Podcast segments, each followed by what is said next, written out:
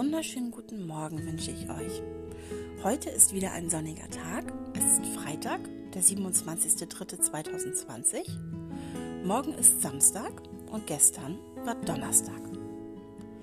Ab nächster Woche gibt es nur noch Mittwochs eine neue Folge in unserem Podcast, denn ihr sollt ja schließlich eure Ferien trotz allem genießen und nicht ständig Aufgaben lösen.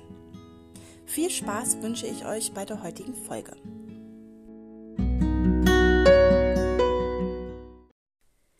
Gestern lautete die Frage des Tages, in unseren Osterbräuchen dürfen sie nicht fehlen, der Hase, das Huhn und das Ei. Wofür stehen diese drei Symbole? Heute möchte ich euch die Antworten von Linus vorlesen, der sie mir mit einer E-Mail zugeschickt hat. Der Hase, schon bei den Römern galt der Hase als Fruchtbarkeitssymbol, weil Hasen viele Babys bekommen.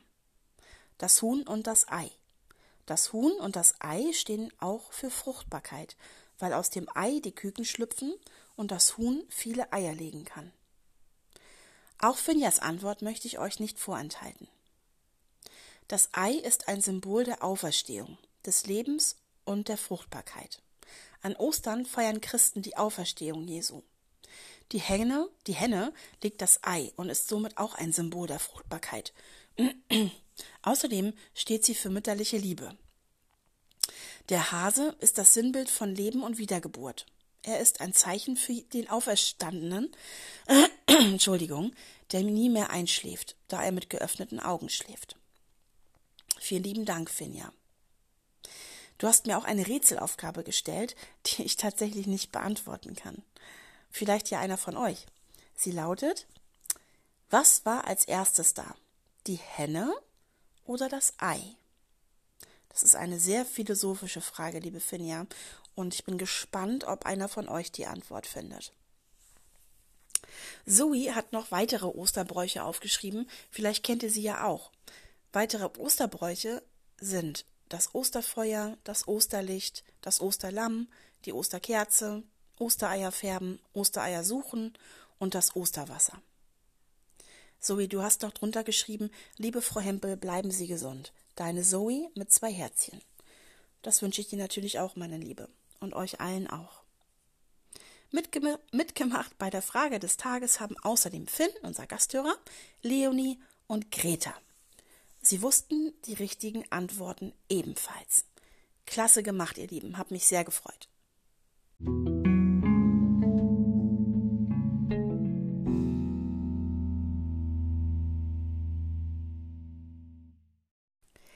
Die neue Frage des Tages lautet, am Sonntag werden die Uhren umgestellt.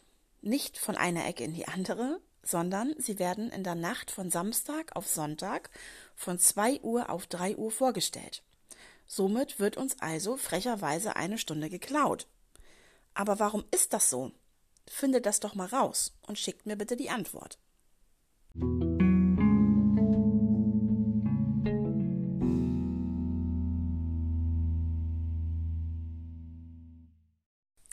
Gestern lautete die Aufgabe des Tages, nenne die acht Planeten unseres Sonnensystems der richtigen Reihenfolge nach. Und wenn du magst, male deinen eigenen Fantasieplaneten und gebe ihm einen Namen. Mitgemacht haben wieder einige Kinder, unter anderem Finn. Sein Planet heißt El Contour plus Bonjour. Dankeschön, Finn. Leonis Planet heißt Nashi-Planet. Und ihr wisst bestimmt, was es auf diesem Planeten zum Essen gibt, oder? Genau, jede Menge Naschi. Leonie hat auch den Spruch aufgeschrieben, wie man sich die richtige Reihenfolge der Planeten merken kann. Mein Vater erklärt mir jeden Sonntag unseren Nachthimmel. Und die Anfangsbuchstaben jedes Wortes stehen für die Planeten. Merkur, Venus, Erde, Mars, Jupiter, Saturn, Uranus, und Neptun. Jan Hendricks Planet heißt Turinus und ist 737 Jahre alt. Janni hat sogar noch eine weitere Information dazu geschrieben. Pluto ist kein Planet mehr, weil er zu klein ist. Früher wurde Pluto nämlich mit dazugezählt zu dem Sonnensystem. Er gilt nur noch als Zwergplanet. Genau, vielen lieben Dank dafür, Jan. Lina hat das Sonnensystem sogar gemalt.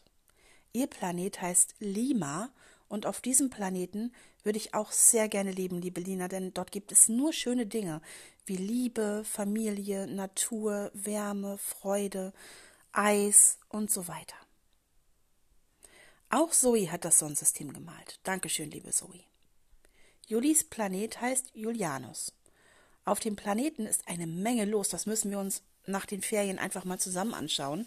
Auf jeden Fall wohnt auf dem Planeten eine Familie mit zwei Kindern, die alle einäugig sind. Und die Familie sieht ein bisschen aus wie Mike Glotzkowski von der Monster AG. Erinnert ihr euch? Hat, der hat auch so ein riesengroßes Auge auf der Stirn und sieht total niedlich aus. Vielen lieben Dank euch allen für eure Einsendungen. Es war sehr schön, eure Zeichnungen zu sehen und eure Kreativität. Hat mir sehr, sehr gut gefallen.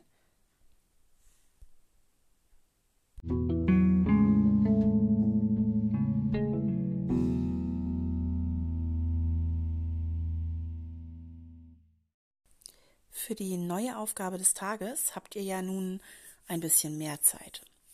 Ich habe äh, lange überlegt, aber ich bin mir jetzt eigentlich nicht eigentlich, ich bin mir ganz sicher, dass diese Aufgabe eine schöne und auch wichtige Aufgabe ist.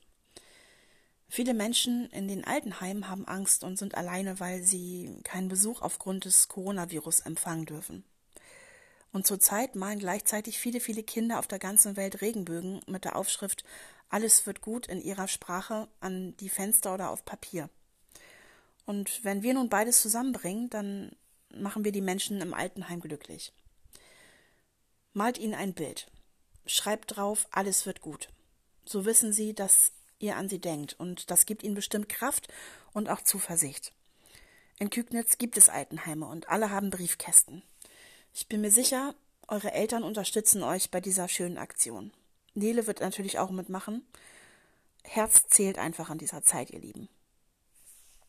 Ich bin ähm, gespannt, ob ihr mitmacht. Bitte fotografiert doch euer Bild dann einfach ab und schickt es mir zu, damit ich mich auch daran erfreuen kann.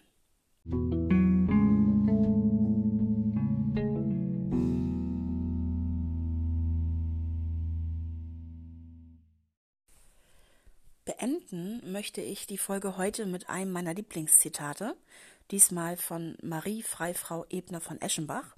Das war eine österreichische Schriftstellerin. Sie hat gesagt, man muss das Gute tun, damit es in der Welt ist. Genau, also tut Gutes. Und genießt trotz der komischen Zeit eure Ferien. Wir sehen uns oder wir hören uns Mittwoch nächste Woche, spätestens. Bleibt bis dahin gesund, meine lieben Eulchen, die Bienchen, Eltern, Kolleginnen und Gastzuhörer. Ich drücke euch aus der Ferne, eure Frau Hempel.